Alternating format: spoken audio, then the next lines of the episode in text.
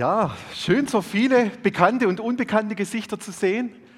Ähm, auch auf der Bühne waren ja einige unbekannte Gesichter und das ist wirklich eine zusammengewürfelte Band. Ihr habt am Montag euch zum ersten Mal getroffen und heute spielt ihr hier und ich finde es echt großartig. Vielen Dank, dass ihr uns hier heute beim Netzwerk Gottesdienst unterstützt. Merci vielmals. Genau, heute Auffahrt. Ein Thema, das mich immer wieder begeistert, weil wir dürfen uns mit dem Himmel beschäftigen. Ich möchte einsteigen mit einer Geschichte, äh, die mit meiner Schwiegermutter zu tun hat. Sie war im November letzten Jahres bei uns hier, zehn Tage lang war sie da und sie hatte eine dieser typischen Thurgauer Herbstwochen erwischt.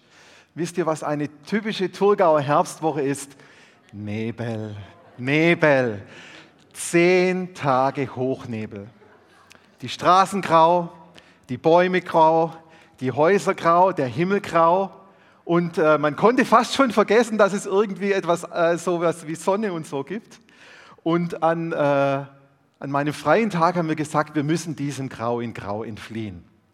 Und so sind wir ins Alpstein gefahren und dort mit der Seilbahn dann auf den hohen Kasten hoch.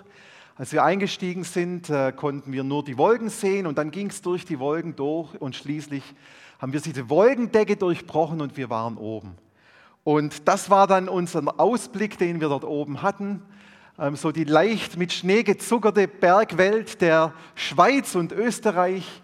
Und ähm, die Sonne hat geschienen und es war wirklich ein ganz, ganz beeindruckender Augenblick dort nach diesen vielen Tagen grau in grau zu sehen, nein, die Sonne gibt es noch immer. Und meine Schwiegermutter war völlig begeistert und auch meine Frau Jenny und ich, wir hatten ganz vergessen, wie schön es ist, wenn man mal wieder die Sonne sieht und wenn man sich diesem Panorama aussetzt. Wisst ihr was? Das Interessante ist, das Panorama war die ganze Zeit da. Es war während den ganzen zehn Tagen, wo meine Schwiegermutter bei uns in Amriswil war, war das Panorama die ganze Zeit da. Aber es war verdeckt durch den Hochnebel. Wir konnten dieses Panorama nicht sehen. Heute erinnern wir uns an die Auffahrt von Jesus Christus. Er ist aufgefahren in den Himmel. Und obwohl die Bibel immer wieder vom Himmel spricht und Gott uns dort eine Wohnung vorbereitet und wir auch alle einmal in den Himmel gehen werden, kommt mir es manchmal so vor, als ob es wie von einem Hochnebel verborgen ist, dieses Bild des Himmels. Er ist da, aber doch ist er irgendwie nicht sichtbar, nicht greifbar, nicht in unserem Bewusstsein. Dieses Wunderbare, dieses Schöne, das dort auf uns wartet, irgendwie hat es im Moment nichts mit uns zu tun. Wie der Thurgauer Hochnebel das Alpstein-Panorama verdeckt, so verdeckt unser Lebensalltag und dass wir hier in unserem in unserer Bewältigung des Lebens drinstehen, den Ausblick und unser Bewusstsein, dass wir einmal in den Himmel gehen werden und dort etwas Wunderbares auf uns warten wird. Ich möchte sogar noch einen Schritt weiter gehen. Es ist nicht nur so, dass unser Alltag uns davon ablenkt, sondern dass wir uns gar nicht so sehr mit dem Himmel beschäftigen wollen, weil wir ja erst dann in den Himmel kommen, wenn wir tot sind. Und diese Vorstellung, dass das Leben hier ein Ende hat, das ist nicht unbedingt eine schöne Vorstellung. Auch für uns als Christen nicht. Und von daher schieben wir immer wieder diesen Gedanken auf das, was einmal zukünftig sein wird, weit hinaus und wir vergessen uns mit der Schönheit des Himmels zu beschäftigen. Und heute möchte ich uns mit hineinnehmen, zu sehen, was uns da entgeht, wenn wir uns nicht damit beschäftigen. Ich glaube sogar, dass es unabdingbar ist als Christ, dass wir eine, eine Perspektive über dieses Leben hinaus haben in den Himmel hinein, dass wir uns sehnen nach der Schönheit des Himmels, dass wir uns sehnen nach dem, was dort nach dem Tod auf uns wartet. Der Zeitabschnitt hier auf Erden ist gemessen an dem, was unser Sein bedeutet, relativ kurz. Wir werden viel mehr Zeit im Himmel verbringen. Und doch klammern wir uns in unserem Leben an das Jetzt, an das Hier auf der Erde. Und wir vergessen, dass das, was auf uns wartet, dass das so viel länger, so viel großartiger, so viel schöner sein wird in dem, was Gott hier für uns vorbereitet hat. Und ich glaube sogar, dass wir uns häufig da als Christen gar nicht so sehr von den Nichtchristen unterscheiden. Wir versuchen hier möglichst äh, alles, alles auszukosten, alles mitzunehmen, was geht, alles, alles möglich zu machen und vergessen manchmal, dass wir eine Auferstehungshoffnung haben und das Beste erst noch kommen wird und das Beste noch auf uns wartet.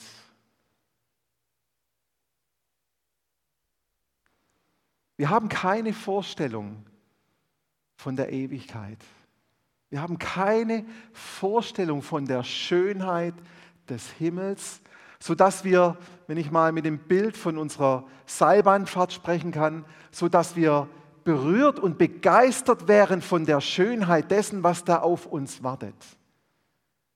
Wir haben keine Vorstellung auf das, was kommt. Und deshalb halten wir fest an dem, was wir haben. Aber weißt, weißt du was? Das, was wir haben, das ist nur ein grauer Abklatsch. Das ist graue Straßen, graue Bäume, grauer Himmel. In dem, was einmal auf uns wartet in der Ewigkeit bei Gott. Das wird verblassen an dem, was Gott mit uns vorhat und was er für uns vorbereitet hat, jetzt schon. Aber wir erkennen es noch nicht, wir sehen es noch nicht. Das Schönste kommt noch und wir denken, unser grauer Alltag, wir ihn, wie wir ihn leben, das wäre das Nonplusultra des Lebens. Aber das Schönste kommt noch. Und wenn wir diese Nebelschicht durchbrechen und spreche dann nochmal wie vom Ausflug auf den hohen Kasten, wenn wir hier diese Nebelschicht durchbrechen und erkennen, was die Bibel über den Himmel sagt, und was dort auf uns wartet. Ich glaube, dann kann das diese, diese Begeisterung, diese Sehnsucht, dieser Wunsch, dass da wirklich noch etwas Großartiges kommt und ich dieses Großartige mit Gott erleben kann, dann kann das das auslösen. Und ich habe ja schon im Textlesungsteil diesen Abschnitt gelesen über die Offenbarung 21, 1 bis 7 und wir werden jetzt nochmal die einzelnen Verse uns genauer anschauen und, und, und sehen, was heißt das eigentlich ganz konkret für dich und mich? Was wartet da auf dich und mich? Was ist das Großartige, was uns in Begeisterung und in eine Sehnsucht bringen soll in dem, was Gott mit dir und mit mir vorhat? Also der Text stammt eben aus dem letzten Buch der Bibel, die Offenbarung. Und nicht nur aus dem letzten Buch, sondern aus dem vorletzten Kapitel. Also ganz, ganz am Ende deiner Bibel lesen wir hier etwas über das Ende der Zeit.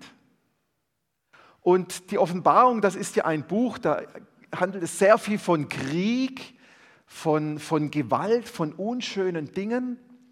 Aber weißt du was? Johannes hat die Offenbarung geschrieben als Trost für die Christen, weil es eindeutig in der Offenbarung herauskommt, dass am Ende Gott gewinnen wird. Er hat das Sagen. Der himmlische Vater und Jesus Christus, sie werden die Zeit der Zeiten zu einem guten Ende bringen. Das ist ein großer Trost für uns. Und die Offenbarung wurde in Zeiten geschrieben, ähnlich wie unsere, wo sehr viel ähm, Unsicherheit war, sehr viel Unklarheit, was kommt, wie das Leben funktioniert. Zwei Jahre lang dieser Virus, jetzt dieser Krieg ganz in unserer Nähe.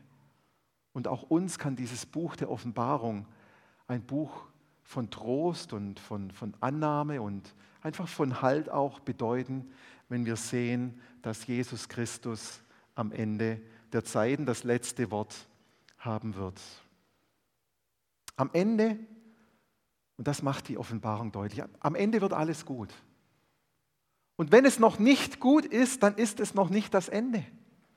Aber am Ende wird alles gut. Gott hat das letzte Wort. Wir schauen uns die ersten vier Verse nochmal zusammen an. Und ich sah einen neuen Himmel und eine neue Erde, denn der erste Himmel und die erste Erde sind vergangen und das Meer ist nicht mehr. Und ich sah die heilige Stadt, das neue Jerusalem, von Gott aus dem Himmel herabkommen, bereitet wie eine geschmückte Braut für ihren Mann. Und ich hörte eine große Stimme von dem Thron her, die sprach, siehe, da die Hütte Gottes bei den Menschen. Und er wird bei ihnen wohnen und sie werden seine Völker sein und er selbst, Gott mit ihnen, wird ihr Gott sein. Und Gott wird abwischen alle Tränen von ihren Augen und der Tod wird nicht mehr sein, noch Leid, noch Geschrei, noch Schmerz wird mehr sein, denn das Erste ist vergangen. Wir lesen in diesem Abschnitt, wie Gott einen neuen Himmel und eine neue Erde schaffen wird. Nicht, dass der alte Planet schlecht wäre, aber er hat am Schluss ausgedient. Nein, die Schöpfung, die Gott hier in unsere Welt äh, geschaffen hat, die Luft, die Erde, die Tiere, die Pflanzen, das Meer und der Mensch, der die Schöpfung verwalten soll, das alles ist gut. Aber es kommt was viel Besseres.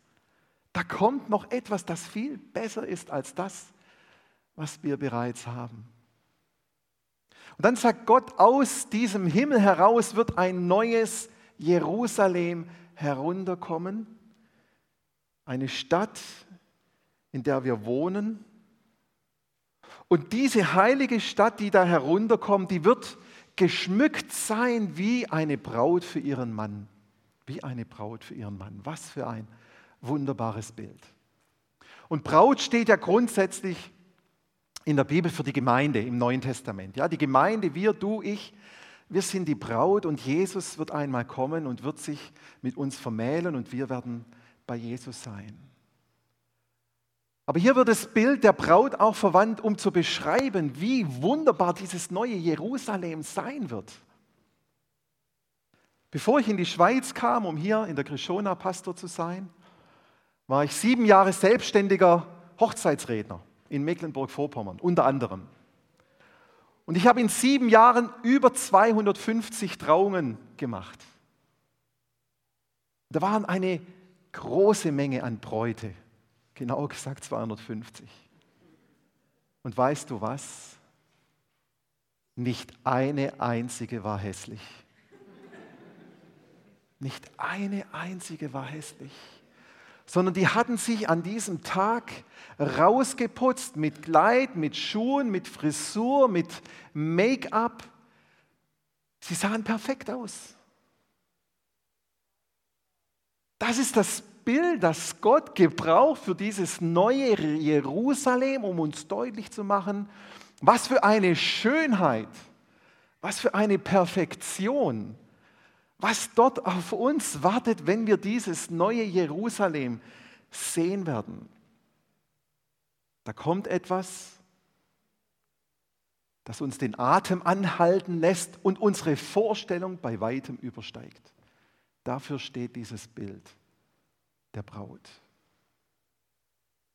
Aber das eigentlich Wichtige in diesem Text kommt in Vers 3.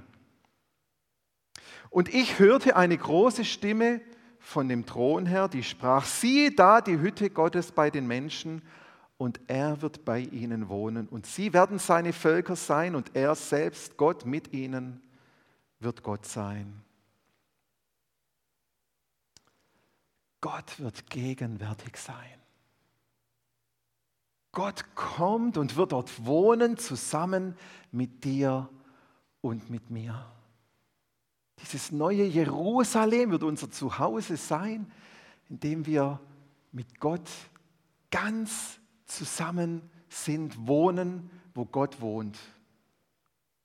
Und es gab ja schon einmal diesen Zustand, wo die Menschen ganz bei Gott waren, wo sie zusammenlebten im Paradies. Aber das Paradies, das ist verschwunden, das ist uns genommen.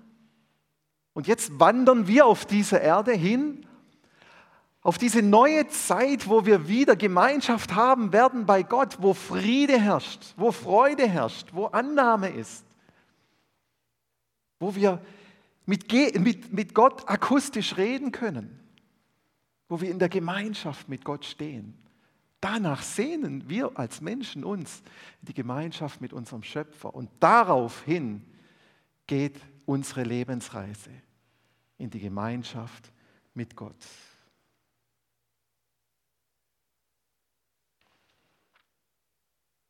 Dann heißt es in Vers 4, und Gott wird abwischen alle Tränen von ihren Augen und der Tod wird nicht mehr sein, noch Leid, noch Geschrei, noch Schmerz wird mehr sein, denn das Erste ist vergangen. Was für ein Bild des Trostes. Gott wird abwischen alle Tränen. Gott wird abwischen alle Tränen.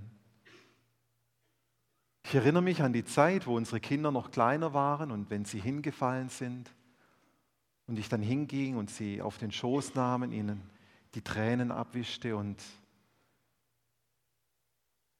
sie sofort oder meistens sofort aufhörten, dann auch so diesen Schmerz zu spüren und, und sich reinzusteigern, sondern zur Ruhe kamen und, und spürten, jetzt bin ich gehalten. Das ist das Bild, das uns diese Stelle hier vermittelt. Gott wird abwischen alle Tränen. Und da wird kein Geschrei sein, kein Leid, kein Schmerz. Für einen Menschen, der Schmerzen hat, gibt es nichts Wichtigeres, als diese Schmerzen loszuwerden. Ein Mensch mit Schmerzen, dem ist es egal, in welchem Haus er wohnt, dem ist egal, was sein Auto gekostet hat. Dem ist egal, ob er unterhalten wird, der hat nichts zu lachen. Dem ist selbst egal, was es als nächstes zu essen gibt. Der hat nur noch einen Wunsch. Nimm mir diesen Schmerz weg. Und wir alle kennen die Zeiten, wo da etwas schmerzt und wehtut und uns völlig gefangen nimmt und klein hält und zerdrückt. Aber in diesem neuen Jerusalem wird Gott alle Tränen abwischen. Der Tod wird nicht mehr sein, noch Leid, noch, Geschmei, noch Geschrei, noch Schmerz wird mehr sein. Bei Gott wartet etwas so Bedeutungsvolles auf dich, dass du dir nicht mit Geld kaufen kannst. Friede, Shalom, Gottes. Gemeinschaft mit dem Schöpfer. Und es wird keine Schmerzen mehr geben. Dinge, die wir uns nicht für Geld kaufen können. So viel bedeutungsvoller als das, was wir manchmal denken, was Bedeutung hätte. Und dann lesen wir, der auf dem Thron saß, sagte, sieh doch, ich mache alles neu. Und mich forderte er auf, schreib auf, was ich dir sage. Alles ist zuverlässig und wahr. Und weiter sagte er, alles ist in Erfüllung gegangen. Ich bin der Anfang und ich bin das Ziel, das A und O. Allen Durstigen werde ich Wasser aus der Quelle des Lebens schenken. Wer durchhält und den Sieg erringt, wird dies alles besitzen. Ich werde sein Gott sein und er wird mein Kind sein. Das sind die Worte, die Gott zu Johannes spricht und Johannes schreibt sie auf, um sie uns zu überliefern, dass wir nicht vergessen, worauf die Zeiten der Welt, die Weltzeiten hinauslaufen werden. Nämlich, dass alles gut wird. Alles ist in Erfüllung gegangen. Alles ist in Erfüllung gegangen. Ich bin der Anfang und ich bin das Ziel, das A und O. Allen Durstigen werde ich Wasser aus der Quelle des Lebens schenken. Das ist es, worauf wir zugehen. Wenn alles einmal zu einem Ende kommen wird, dann können wir sagen, alles ist gut, alles hat sich erfüllt. Das ist unsere Hoffnung. Danach sehnt sich unser Herz, dass wir bei Gott sind und alles in Erfüllung gegangen ist. Und dann heißt es, wer durchhält und den Sieg erringt, wird dies alles besitzen. Ich werde sein Gott sein und er wird mein Kind sein. Ich werde sein Gott sein und er wird mein Kind sein und sie wird mein Kind sein. Jesus ist uns vorausgegangen an der Auffahrt, um unsere Wohnung vorzubereiten. Und das, was wir hier erleben, ist so viel zu dem, was da noch kommt. Und es wird so großartig sein. Es wird so wohltuend sein für unseren Geist und unsere Seele. Es wird all das erfüllen, wonach du dich sehnst. Noch haben wir es nicht. Noch ist es verborgen, wie so ein Thurgauer Hochnebel den Alpstein verdeckt. Aber es wird kommen. Es wird kommen und wir dürfen uns sehnen danach. Wir dürfen uns freuen darauf, was dort kommen wird.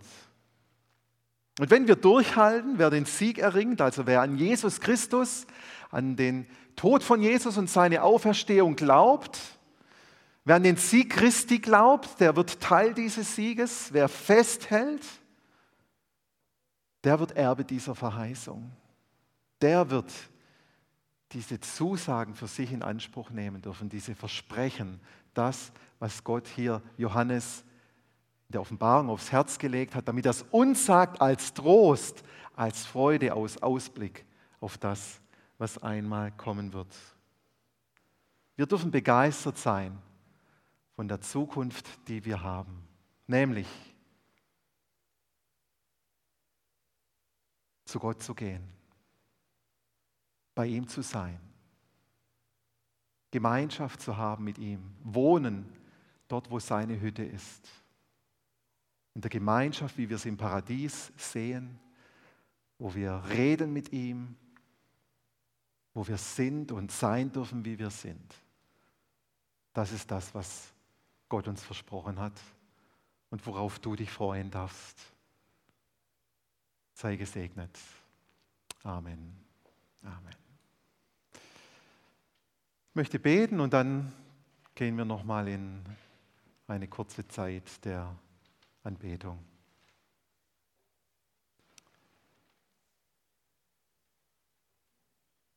Herr himmlischer Vater, ich danke dir, dass du uns erschaffen hast als deine Geschöpfe, als denen, mit, du, mit denen du dich nach Gemeinschaft sehnst. Herr, du hast jetzt schon Wohnung vorbereitet für uns, dass wir bei dir sein dürfen diesem neuen Himmel, neue Erde, dem neuen Jerusalem, dort wo Gott seine Hütte aufrichtet und wo allen Schmerz, allen Leid, alle Tränen wegnehmen wird, um uns zu trösten. Herr, es sprengt mein Denken oder unser Denken, Herr, was da kommt. Und gleichzeitig haben wir Sehnsucht danach, in diese Gemeinschaft mit Gott zu kommen. Hilf uns zu sehen und mehr uns mehr bewusst zu machen. Das hier, was wir leben, ist im Vergleich zum Himmel grau in grau. Aber die Herrlichkeit des Himmels, Herr, die soll uns immer wieder bewegen und berühren, Herr. Danke für das, was vor uns liegt und dass du einen Weg mit uns gehst. Danke für deine Zusagen, dass wir in dir ewiges Leben haben, über den Tod hinaus. Amen.